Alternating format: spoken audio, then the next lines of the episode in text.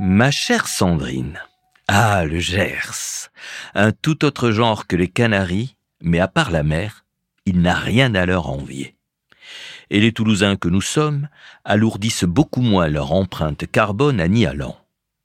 Je précise ceci car une amie facebookienne qui a vu mes photos m'a gentiment reproché d'avoir pris l'avion. Ce monde est compliqué. Je fréquente ce département depuis des années pour mon boulot de journaliste, impossible de s'en lasser. Comme d'habitude, mille remarques ont traversé mon esprit à la lecture de ta lettre. C'est dire que je ne reviendrai pas à la précédente, on n'en finirait pas. Mon côté scolaire, j'ai surligné en fluo les passages qui m'ont le plus interpellé. Le premier extrait concernait le sentiment de trahison que tu as éprouvé quand ton meilleur ami t'a proposé de coucher avec lui. Il a raison. Je le comprends. Humour à part, nous touchons là au cœur même de ce dont nous avons parlé dès le début, la différence consubstantielle ou socialement construite entre les femmes et les hommes. Je marche sur la pointe des pieds, le titre de bof est vite décerné. Mais il me semble que de manière générale, une fois encore, les hommes et les femmes ne sont pas semblables dans le domaine du désir. Je n'ignore pas que l'éducation joue un grand rôle. Un homme qui va de femme en femme, on appelle ça un don juan, mais quand elle change d'homme une femme, on appelle ça tu sais comment.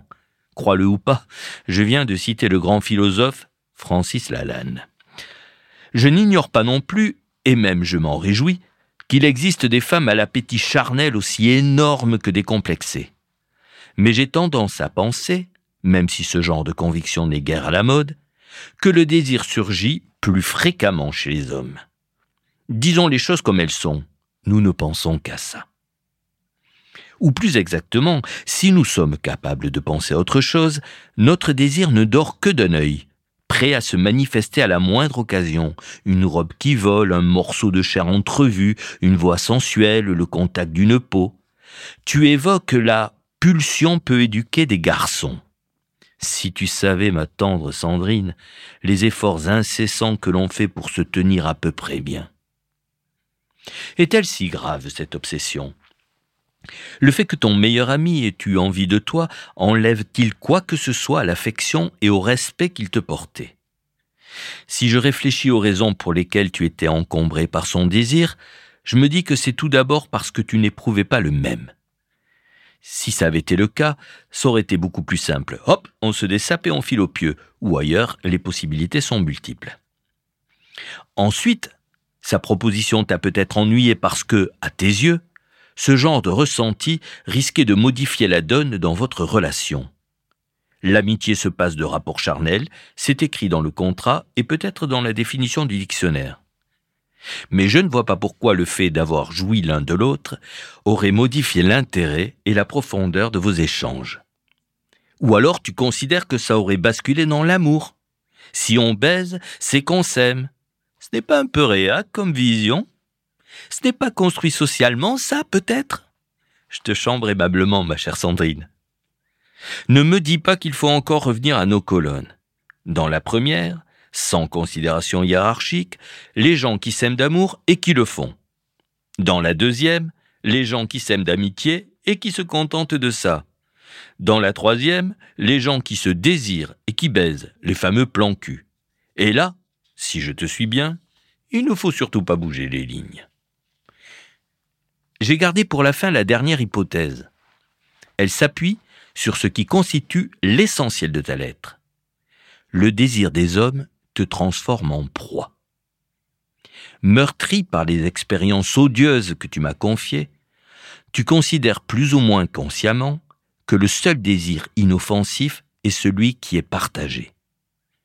Si tu le perçois chez l'autre sans l'éprouver toi-même, tu te sens en danger.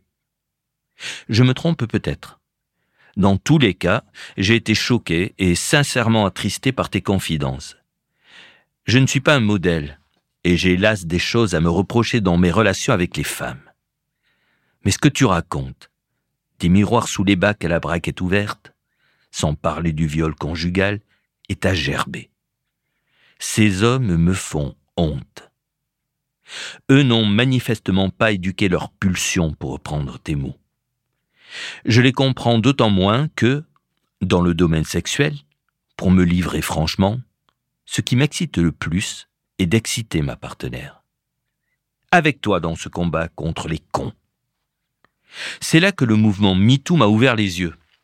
Au départ, j'en voyais surtout les excès et les dérives, que je déplore et dénonce encore. Mais il m'a permis de réaliser à quel point le comportement de bien des hommes rendait la vie de bien des femmes difficile. Et il m'a permis aussi de balayer devant ma porte. Tu m'interpelles à ce sujet. On ne nous dit jamais autant que nous sommes belles que lorsque nous sommes tristes et fragiles. Intéressant, non? Plusieurs manières d'analyser cette constatation.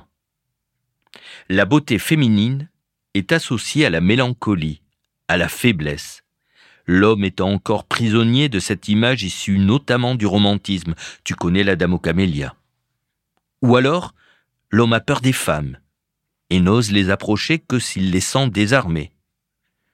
Ou encore, l'un n'excluant pas l'autre, l'homme est un cynique et se dit que la nana qui lorgne opposera moins de résistance s'il essaie de l'embarquer. On retrouve le schéma du chasseur et de la proie. Je te le redis. Que les hommes, selon moi davantage agités par le désir sexuel, entreprennent le plus souvent le jeu de séduction ne m'étonne et ne me dérange pas. En revanche, j'aimerais qu'aucune femme désirée et draguée ne se sente comme un animal au bout d'un fusil. J'aimerais que, à l'abri de tout danger physique et moral, seuls ses propres désirs dictent sa conduite. Je deviendrai pas un peu woke, moi? Je viens d'utiliser l'expression jeu de séduction qui me pousse à t'interroger. Que perçois-tu derrière ces trois mots? Est-ce que les notions de pose et de stratégie qu'ils recouvrent te mettent mal à l'aise? Y a-t-il pour toi des règles précises à respecter? Se montrer sous son meilleur jour pour charmer et convaincre, rien de plus naturel, il me semble. Je trouverais même dommage qu'on s'affiche tout de suite comme on est au quotidien. C'est beau la drague. On s'habille bien, on cause bien, on se maquille, comme au théâtre. Je terminerai ma lettre sur ces questions auxquelles tu n'es même pas obligé de répondre. Encore une fois, tant pis pour l'épineux débat sur l'écriture inclusive. Au fait, je m'aperçois que je ne t'ai pas précisé le contexte. Je ne me trouve aujourd'hui ni dans le Gers, ni aux Canaries, ni à Toulouse, mais dans mon village d'adoption, Collioure. N'en déduis pas que je passe ma vie en vacances, j'ai du boulot qui m'attend, ce boulot que j'ai décalé pour le plaisir de t'écrire. Et de t'embrasser à la fin de ma lettre, ça, c'est du jeu de séduction. Brice. Postscriptum. J'ai laissé de côté le mot le plus explosif de ta lettre. Inceste. Aller plus loin que son simple énoncé t'appartient. À très vite, j'espère.